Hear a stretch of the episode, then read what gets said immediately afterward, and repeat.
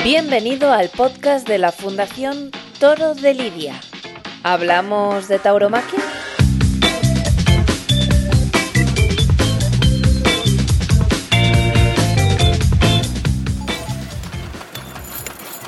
¿Qué tal estáis?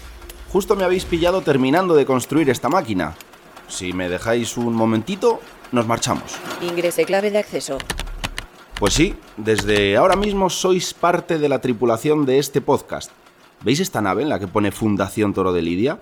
Pues podéis ir montando porque en este episodio vamos a darnos unas cuantas vueltas por la historia de la humanidad, al menos eso vamos a intentar, siempre y cuando no nos falle la maquinaria, claro. Seleccione su destino. ¿Y todo esto para qué? Pues para descubrir cuál es el origen de la tauromaquia. Sí, la tauromaquia. Porque todos sabemos lo que es una corrida de toros, conocemos, por ejemplo, el toro embolado, el toro con soga, también esa tradición del pueblo a la que muchos van porque después se toman un buen vino en el bar de la plaza. Pero claro, ¿os habéis preguntado por qué se celebran estos festejos? Dispositivo listo para despegue. Lo que os decía, sabemos que algunas tradiciones son muy antiguas, que lo que hoy conocemos sobre la tauromaquia tiene un origen ancestral, pero ¿cuál es el punto de partida de las relaciones rituales entre el toro y el ser humano? ¿Hasta dónde debemos viajar en el tiempo para entender el origen de la tauromaquia? En este podcast vamos a descubrir el carácter remoto que tiene el ritual taurino y su relación con las culturas y sociedades del Mediterráneo, y es que a través de la historia de la tauromaquia corroboramos el valor cultural tan enorme, herencia de miles de años, que contienen las tauromaquias. 10 segundos para el despegue. Poneos el cinturón que nuestra nave espacio-temporal está ya a punto de despegar. 5, 4, 3, 2, 1. Iniciando viaje.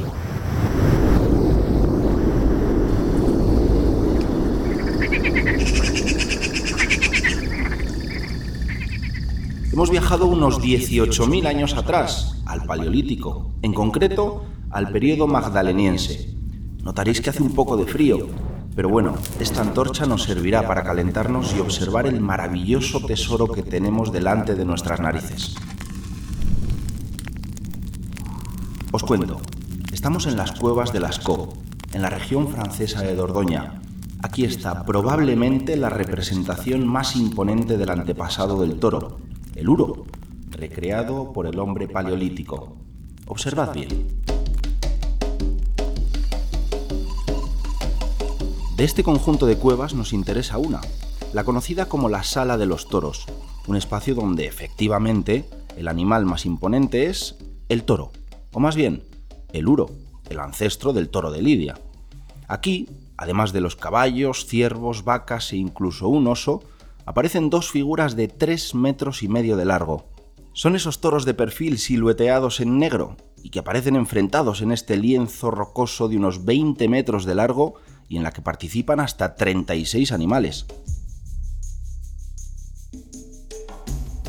¿Y cuál es el porqué de esta expresión artística? Pues hay varias teorías. Muchas apuntan a usos rituales de la cueva, como si fuera un templo sagrado. Hablan también de chamanismo e incluso hay quien dice que estas pinturas son el testimonio de un pensamiento espiritual relacionado con la cosmogonía, es decir, la narración mítica del origen del universo y de la propia humanidad. También hay quien lo define, simplemente, como el arte por el arte. Sea como sea, hemos tenido la suerte de que esta joya llegue hasta nuestros días, y esto solo si hablamos de Lascaux. En otras cuevas, los toros aparecen en escenas de caza o en situaciones previas al apareamiento, como por ejemplo olfateando los genitales de las vacas. Y esto es sin duda una prueba del papel que la sociedad paleolítica concedió al uro, ese ancestro del toro de Lidia que se convirtió en un icono de la fertilidad. No nos queremos poner románticos ni sexys, pero la idea del toro como animal representativo del poder genésico, fértil, tendrá una gran importancia en el resto de tradiciones mediterráneas, en las que el toro ocupará un papel fundamental en el ámbito simbólico de la fecundidad. Pero bueno, ya hablaremos de esto más adelante.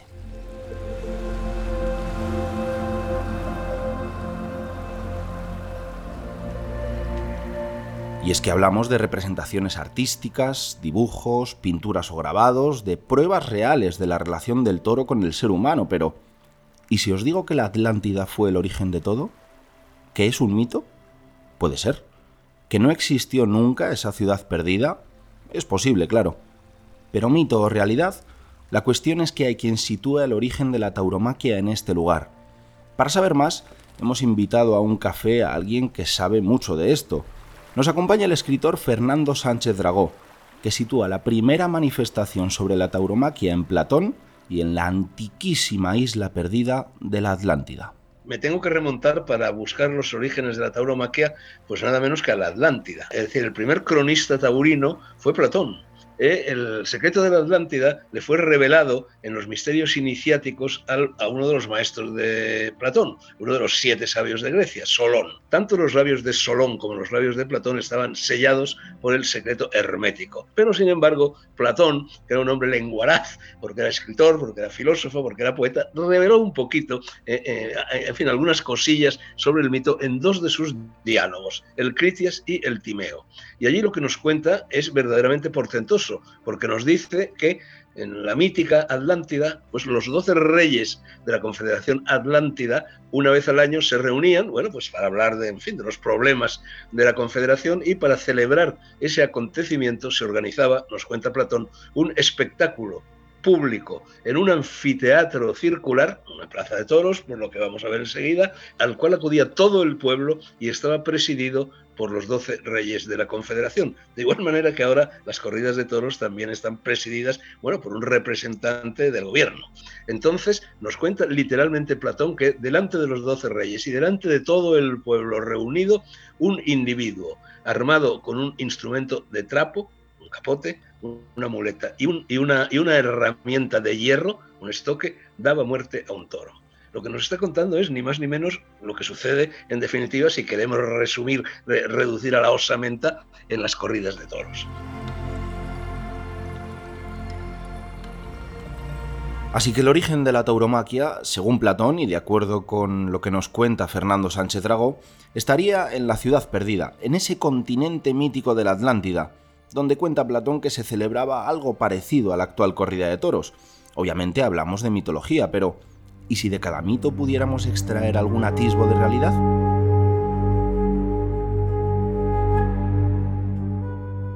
Más allá de la mitología, nosotros nos preguntamos, ¿en qué momento y lugar podemos situar los primeros juegos, por llamarlo de alguna manera, del ser humano con el toro?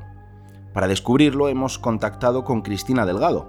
Ella es doctora en Geografía e Historia y lleva muchos años dedicados a la investigación, precisamente del origen de la tauromaquia, ¿dónde podríamos situar el primer juego entre el hombre y el toro? Pues yo lo situaría en Anatolia, en el sexto milenio. se conoce unas reconstrucciones de pinturas en casas que se han identificado como santuarios dedicados a una diosa madre mm, obesa que tiene como pareja al toro pues parece ser que fue lo que conocemos como la primera pareja sacral de la historia. Y en torno a esta pareja parece que se celebraban rituales de primavera, eran zonas agrícolas. Y en esas celebraciones se han reconstruido algunas pinturas en que está la gran diosa sujetando a unos toros sobre los que saltan unos personajes. Yo creo que eso podría no calificarse como una tauromaquia al, uso, pero sí como el inicio de rituales taurinos en que interviene el juego. Bien, pues situamos los primeros juegos en Anatolia, en el Asia Menor, una tierra que ahora mismo pertenece a Turquía y los situamos en el sexto milenio, casi nada. Es posible, es posible que hubiera eh, otros rituales anteriores a este que datarían del noveno milenio. Se han detectado unas estructuras que pudieron ser santuarios donde las, columnas, las pilastras tienen imágenes de animales, entre ellos cabezas de, de. Y eso podría ser un significado en ritual de sacrificio o de trofeo de caza, en el cual pudieron intervenir los juegos también. Así que hablamos del sexto milenio antes de Cristo, incluso del noveno, para situar el origen de esos juegos, de esos principios de tauromaquia, esa que ha llegado hasta nuestros días, porque hoy mismo podemos contemplar la representación artística que supone una corrida de toros, pero ¿alguien sabría decir por qué se llama corrida de toros? ¿Nadie? Pues Cristina, cuéntanos el origen del término. Desde el principio, eh, los cazadores, mm, para cazar un, un uro, un, animal de esta especie eh, no se puede cazar con un arco y una flecha, porque es demasiado poca cosa para matarle. Entonces eh, se organizaban bandas de cazadores que asustaban al animal y le hacían correr. Hacían correr hasta que se cansaba, le llevaban por sitios, por vericuetos, por lugares eh, abruptos para que el animal se cansara. Es decir, lo corrían. Cansar al toro para poder cazarle después, una vez que está exhausto. Fijaros que hoy no hay ninguna fiesta en España donde no se corran toros. Los toros hay que cansarlos, aunque sean pequeños, porque el toro es un animal peligroso, agresivo cuando se le acosa, manso cuando se le deja en paz, y entonces hay que cansarle. Por eso de ahí viene el tema de la corrida. Lo que hace el torero en la plaza es en un, espacio de tiempo muy corto cansar al animal con los subalternos hasta que el, animal ha perdido un poco de fuerza. De ahí viene la palabra corrida. Dispositivo listo para el próximo viaje. Vaya, parece que tenemos que marcharnos. Cristina, no te vayas muy lejos, que vamos a movernos un poquito hasta una de las primeras civilizaciones en la historia de la humanidad. Iniciando viaje.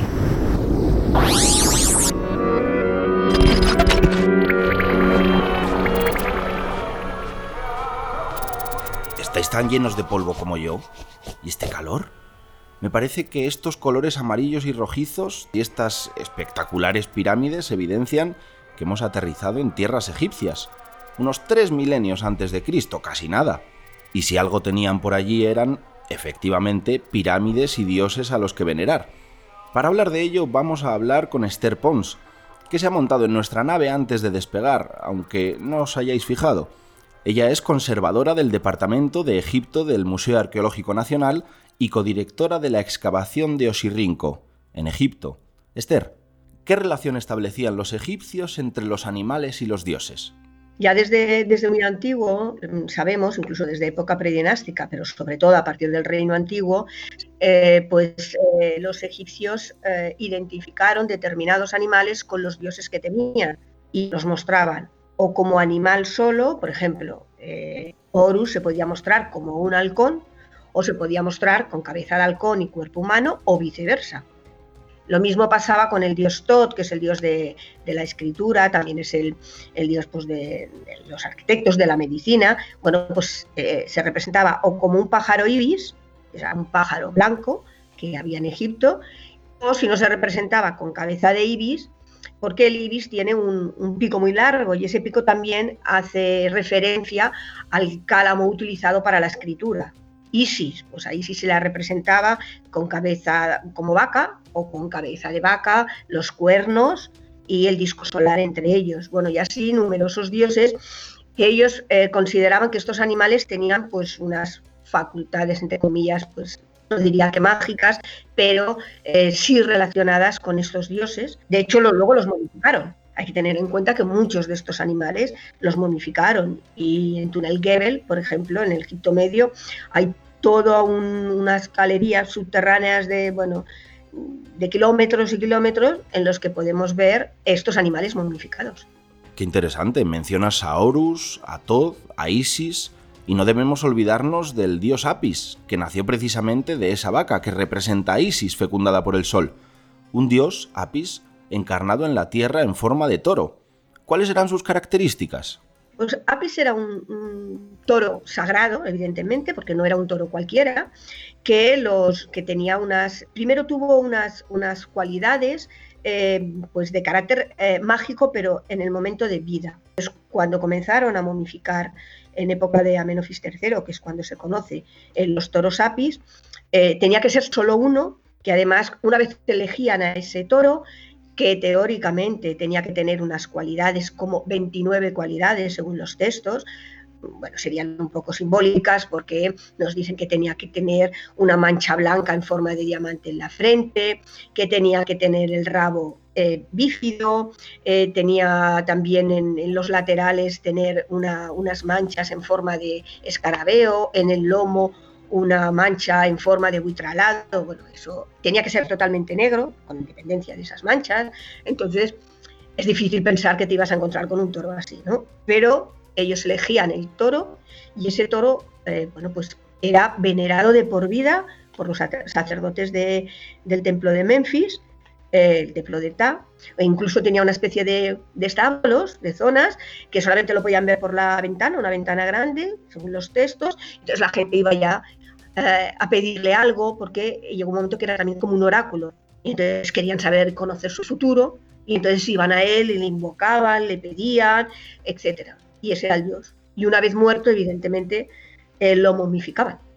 Vale, sabemos que existen a día de hoy muchos animales momificados, pero ¿podemos ver las momias de los toros apis? No, de toro no. En lo que se encontró a con 1850-52 eh, fue cuando eh, Mariette encontró este Serapeum, que es, es, una galería, bueno, son tres ahora, porque con el tiempo desde Ramsés II hasta Ptolomeo X se hicieron varias galerías, hay tres. Entonces, a los laterales tú puedes ver grandes nichos y dentro se encuentra el sarcófago de piedra, muchos de ellos con inscripciones, pero todos se encontraron saqueados, ¿eh? no se ha encontrado el toro como, como tal momificado, porque bueno, a lo largo de los años y de los siglos, pues esto se fue saqueado. Hay que suponer que lo abrieron para ver si encontraban no precisamente solo el, toro momificado, sino amuletos, eh, objetos de valor, etcétera, y no, y no se han encontrado. Es una pena. Pues sí, es una pena que no se hayan conservado. Antes mencionabas que a ese toro apis le utilizaban de oráculo. ¿Cómo lo hacían? Claro, sí. Por ejemplo, la, gente que lo quería ir a venerar como oráculo y para, para, preguntarle cómo iba a ser su futuro o el futuro de su familia o qué iba a suceder con algún, yo no sé si se ponía en marcha una empresa o algo así, quería conocer qué es lo que iba a pasar.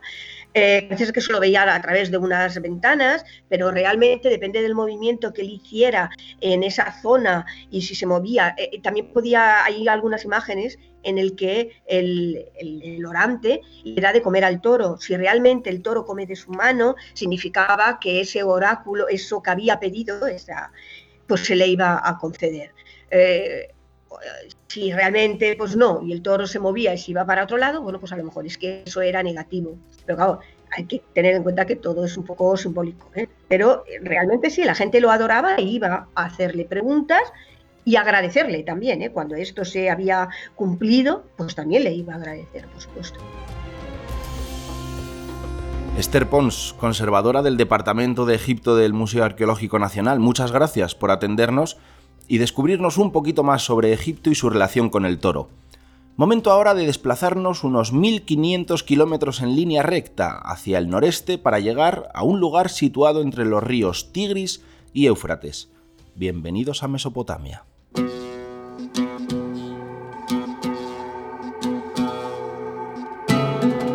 Aquí en Mesopotamia, que podemos situar entre las actuales Irak, Turquía y Siria, se empezó a desarrollar la primera civilización de la historia casi al mismo tiempo que en Egipto, en el cuarto milenio antes de Cristo. Fijaos qué curioso. Sin tener relación entre ellos, hacerse 1500 kilómetros por entonces era bastante complicado, pues también tenían al toro como símbolo sagrado. En este caso el toro era una deidad lunar representada por la media luna de sus cuernos. La primera civilización mesopotámica fue la de los sumerios, y es de ellos precisamente la narración épica más antigua conocida en la historia. Es el poema de Gilgamesh, donde el toro es clave en el desarrollo de esta trepidante aventura. Tomad asiento, coged palomitas y abrid bien vuestros oídos.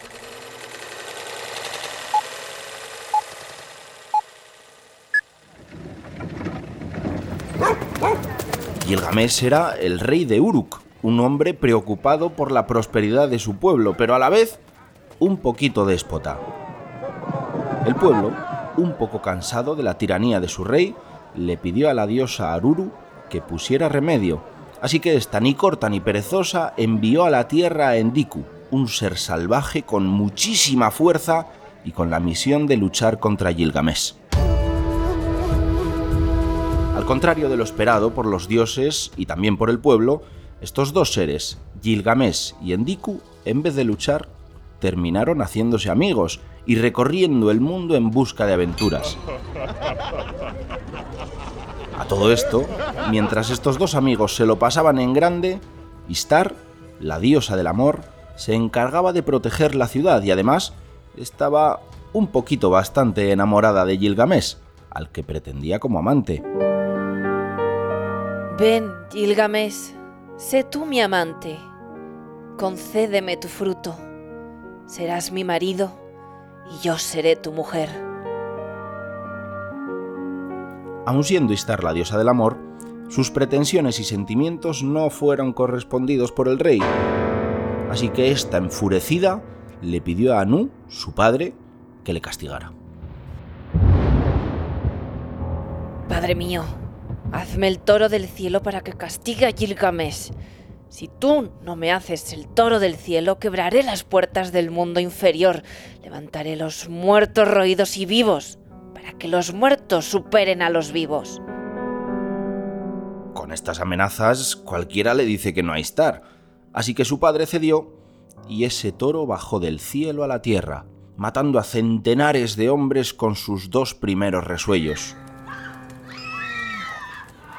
Endiku, para defender al pueblo y a su amigo, logró capturar al animal, paró su embestida asiendo al toro por los cuernos, momento en el que Gilgamesh, entre los cuernos y la cerviz, hincó su espada dando muerte al toro. ¿Os suena de algo cómo mata Gilgamesh al toro? Efectivamente, bien podría corresponderse con la técnica actual de dar muerte a los toros en las corridas modernas. Se clava la espada entre los cuernos y la cerviz, igualito que en este poema sumerio algo que revela que los habitantes de Mesopotamia debían de ser conscientes de cuál era el talón de Aquiles de las reses, quizá un indicativo de que utilizaban esta técnica para dar caza a estos animales. Y seguimos hablando del culto al toro, pero os tengo que pedir que volváis a subir a nuestra nave. Introduzca nuevo destino. A ver qué os parece el lugar al que vamos. Nos trasladamos unos 3.000 kilómetros y como medio milenio hacia adelante para llegar hasta la cuna de la civilización occidental. 3, 2, 1. Iniciando viaje.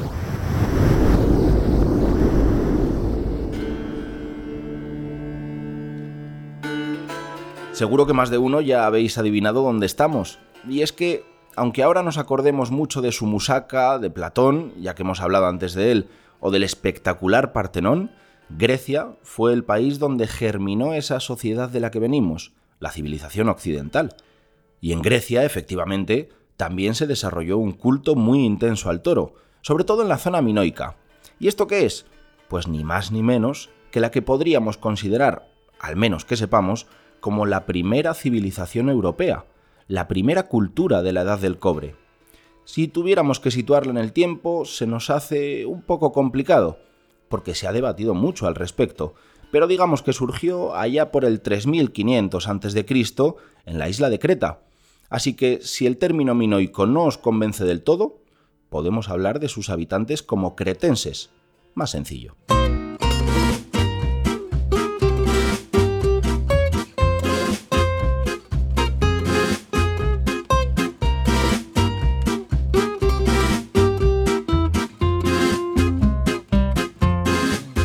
Hablamos del culto al toro en Grecia, que constatamos gracias a algunas pruebas que nos han dejado inmortalizadas. Es el caso del fresco de la Taurocatapsia, que nosotros, como privilegiados viajeros en el tiempo, estamos viendo en directo en este pedazo de palacio de Nosos, en Creta, pero que actualmente, en el siglo XXI, se conserva en el Museo Arqueológico Hilarión, también en Creta. Bueno, pues seguro que os habéis fijado en que en la nave viajaba con nosotros un nuevo pasajero, se llama Guillermo Bellojín, es historiador del arte y con él vamos a conocer un poco más sobre la taurocatapsia. Bienvenido. Gracias. Bueno, para entrar en materia, ahora que tenemos delante este fresco, ¿qué es lo que estamos viendo? Bueno, Estamos ante un fresco prehelénico que representa un rito en el que los cretenses saltaban el toro. En este caso, si te fijas, aparecen mujeres toreras, lo cual no es nada raro porque la mujer tenía una grandísima importancia en todas las sociedades prehelénicas. Entonces vemos a estas mujeres que realizan acrobacias con un toro. Aparecen pues casi como si de una secuencia cinematográfica se tratase, ¿no? A la izquierda, una acróbata se agarra de los cuernos del toro y aprovechándose de la inercia de la embestida del animal, salta sobre la fiera se apoya sobre su dorso y tras una segunda voltereta cae tras el toro, de pie y sobre la arena. Anda, qué curioso. ¿Y esta era una práctica real? ¿Esto lo hacían los cretenses? Porque recuerda quizá a los actuales recortadores. Pues no, claro que sí. Es decir, la suerte de saltar el toro se encuentra representada no solamente en este fresco de la taurocatapsia, sino que se ve en muchísimas otras obras del arte cretense, del arte de esta época. Entonces, es evidente que era una sociedad que gozaba de todo este tipo de juegos. Y bueno, es lógico que digas que te recuerdan a los espectáculos de recortes es que ambos rituales, tanto esta taurocatapsia como los recortes, parten casi de la misma pulsión que ha manifestado el hombre del Mediterráneo en correr los toros y ponerlos en suerte, ¿no? Y además a lo largo de toda la historia. Guillermo, ¿qué significado tiene esta representación de la taurocatapsia? Evidentemente, a la hora de leer el fresco de la taurocatapsia, hay que ponerlo en relación a los mitos sobre toros que estaban tan arraigados en la cultura cretense. Em, algunas fuentes indican que Minos, que era el semilegendario rey de Creta, exigía que Atenas le pagase como tributo a muchachos que eran obligados a recrear esos ejercicios. Y es bastante probable que fuesen damas, es decir, mujeres cretenses, las que instruyeran a esos muchachos para salir airosos de la prueba. Entonces, claro, no sé si te das cuenta, pero es que se está viendo la recreación viva entre el mito de Teseo, Ariadna y el Minotauro, es decir, el mito en el que Ariadna, la princesa, le da instrucciones al héroe ateniense para librarse de la bestia. Has mencionado a la cultura cretense, probablemente el pueblo con el culto al toro más importante del contexto mediterráneo. Así es, así es. Es decir, eh, si bien el toro no fue el único animal susceptible de ser deificado por el pueblo cretense, ya que, por ejemplo, la serpiente ¿no? Eh, era un animal de héroes y semidioses, que fue en gran medida un animal sagrado, pero es cierto que Creta fue un enclave fundamental en lo que al culto al toro en el Mediterráneo se refiere, ¿no? Y en ese sentido, su influencia en el resto de civilizaciones es enorme. Yo que sé, sin ir más lejos, durante la época clásica, ya en Grecia, se registra una persistencia de todos esos ritos cretenses en tierras ya continentales, no solamente en la isla de Creta. Por ejemplo, se me viene a la mente pues, todos los restos hallados en los yacimientos arqueológicos de la ciudad de Tesalia. Muchas gracias, Guillermo, por darnos estas pinceladas. Si te parece, quédate con nosotros en lo que queda de viaje. Claro que sí, encantado.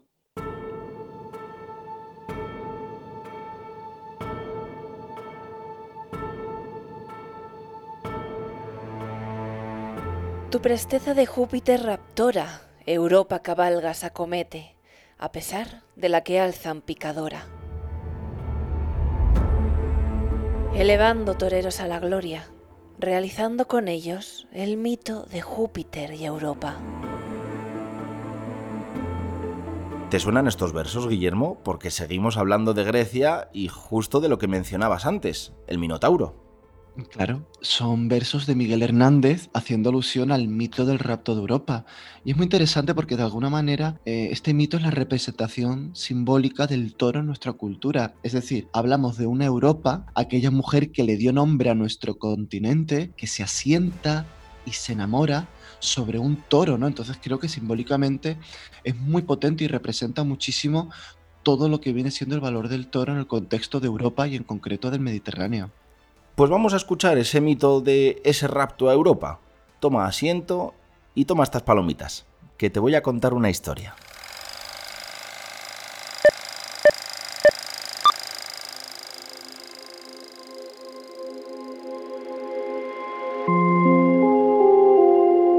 Zeus, padre de los dioses, de los mortales e inmortales, estaba casado con la diosa Hera, sin embargo, tenía unos deseos incontrolables por algunas mortales.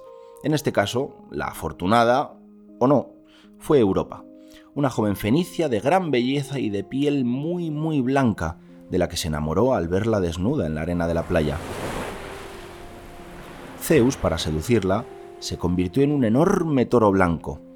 Esta encarnación fue todo un acierto, porque Europa, atraída por un halo magnífico, comenzó a acariciarle el lomo y a colocarle una guirnalda de flores en el cuello. De hecho, terminó por montarse sobre su lomo. Vio algo tan especial en el animal que se montó en él sin ningún tipo de miedo. Zeus en ese momento salió disparado y comenzó un largo viaje.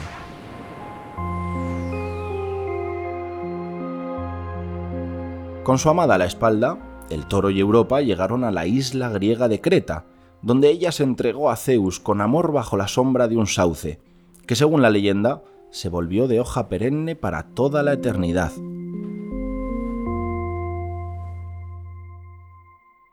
Bueno, pues ya sabemos dos cosas.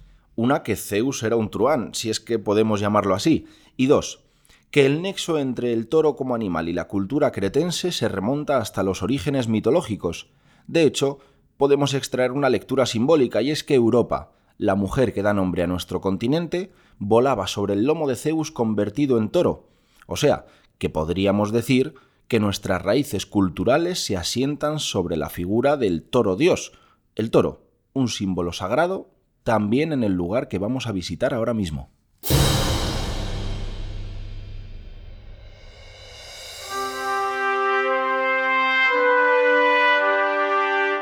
Nos vamos hasta Roma, heredera de las deidades griegas y de los dioses de muchas de aquellas culturas propias de esos lugares que fueron colonizando a lo largo de los siglos. Entre sus ritos nos vamos a detener en uno en concreto. Uno en el que el toro era protagonista, en el que el toro era el mensajero de dioses. Hablamos de...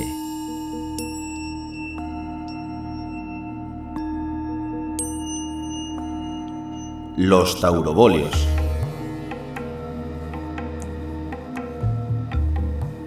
Pues sí, unos ritos que vamos a conocer gracias a Cristina Delgado, experta en los orígenes de la tauromaquia, y que sigue acompañándonos en este peculiar viaje. Cristina, ¿qué son los taurobolios? Sí, los taurobolios eran los, rituales centrales del, culto a Atis, que era una divinidad frigia del, norte de la actual Turquía, y que tenían como resultado pues eh, el bautismo de un adepto al que se colocaba en una especie de pozo, pozo excavado en, tierra, y se tapaba con una reja donde se ponía encima un animal, un, toro, un gran toro, decorado pues con, cintas doradas o plateadas y también con flores. El toro se le, se le mataba y la sangre del animal caía sobre el neófito que estaba debajo y era un bautismo de sangre con lo cual se ingresaba como adorador de Atis. Cristina nos habla del culto a Atis, el amante de la diosa Cibeles, pero hay otro culto, este de origen persa, que es el de Mitra, que se incorporó al panteón del Imperio Romano tardío. Vamos a conocerlo. Los cultos de, de Mitra se celebraban en cuevas donde se ve mitreo, siempre está la estatua de Mitra matando al, toro, al toro solar. Mitra es, una divinidad solar y, el, toro, es un enviado mm, de Dios que en un momento determinado el sol, el sol, el padre de Mitra, le dice que, mate. Entonces, eh, eso se considera una, digamos, entre comillas, una corrida, puesto que Mitra persigue al toro hasta su misma cueva Allí le ata, le, deja un tiempo, no le quiere matar porque es un ejemplar maravilloso, pero el, sol le dice que tiene que matarle. Y Mitra no lo entiende, pero lo acata. Entonces le clava un puñal en un costado y, Mitra muere. Hasta ahí es el sacrificio de Mitra. Pues ya os aviso de algo. No olvidéis a Atis y a Mitra porque más adelante volveremos a hablar de ellos. Y ya que estamos en Roma, nos viene muy bien sacar a colación un tema que, aunque probablemente no sea muy real, sí que es bastante entretenido y pintoresco. La pregunta es la siguiente. ¿Quién fue el primer corredor de toros de la historia? Ave César Morituri, te salutan. ¿Quién es? Ave César. Julio César. Pues sí, Julio César probablemente el político y militar y dictador más conocido en el mundo entero, y con el que abrimos este melón porque hay quien dice que él fue el primer corredor de toros o incluso el primer torero de la historia. Por ejemplo, Fernando Piñana, en su obra Cielo Azul y Arena Roja, Vida y Milagros de los Grandes Toreros, decía lo siguiente. La costumbre de pelear los hombres con las fieras la tomaron los romanos de los griegos. El primero que combatió con toros a plaza cerrada, o sea, en el circo, fue el invicto Julio César, emperador romano que los mató a caballo, con lanza, de suerte que se le puede tener como el primer picador.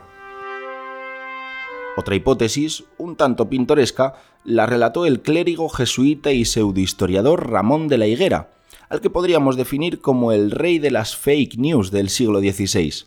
Su texto reza así. Todo el mundo sabe que el correr de toros es antiguo, y usáronlo los primeros romanos reinando Tarquino el Soberbio, en tiempos del cual acaeció que vino una gran pestilencia en Roma, que en todas partes del pueblo morían.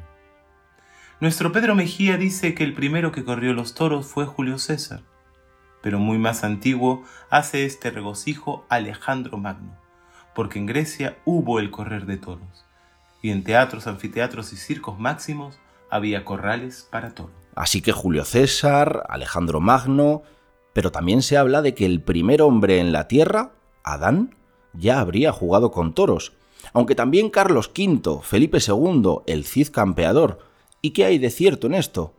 Pues pruebas como tal no existen. Y Cristina, hablando de Julio César, también lo duda. No hay así un dato que diga que se le ha visto en algún anfiteatro corriendo toros, ¿no? Pero sí que fue el que introdujo los espectáculos de toros en Roma. En sus correrías militares por las Galias y por Germania, él tuvo contacto con, con animales enormes a los que él denominaba uro. Entonces, bueno, para, Julio César fue un descubrimiento este animal hasta el punto de que las legiones que él mandaba, que fueron varias, entre ellas algunas que vinieron a, España, pues colocaba en sus estandartes el símbolo del toro, me refiero al toro bravo, al, al gran uro. Y ciertamente, pues él introdujo estos espectáculos que se llamaban venaciones, luchas de animales, en el Coliseo romano. Batería baja. Vaya, ya sabía yo que esto nos iba a pasar en algún momento. Pero no os preocupéis, vamos a hacer una parada para recargar baterías y en el próximo episodio emprenderemos nuestro último viaje hacia España. No te pierdas la segunda parte de Orígenes de la Tauromaquia para conocer cómo llegaron las tauromaquias hasta nuestro país. Este episodio ha sido impulsado por la Fundación Toro de Lidia con la colaboración del Ministerio de Cultura y Deporte. La Fundación Toro de Lidia es una entidad destinada a la promoción y defensa de todas las tauromaquias. Tú también puedes involucrarte. Hazte amigo de la Fundación. Para más información, visita nuestra web fundaciontorodelidia.org.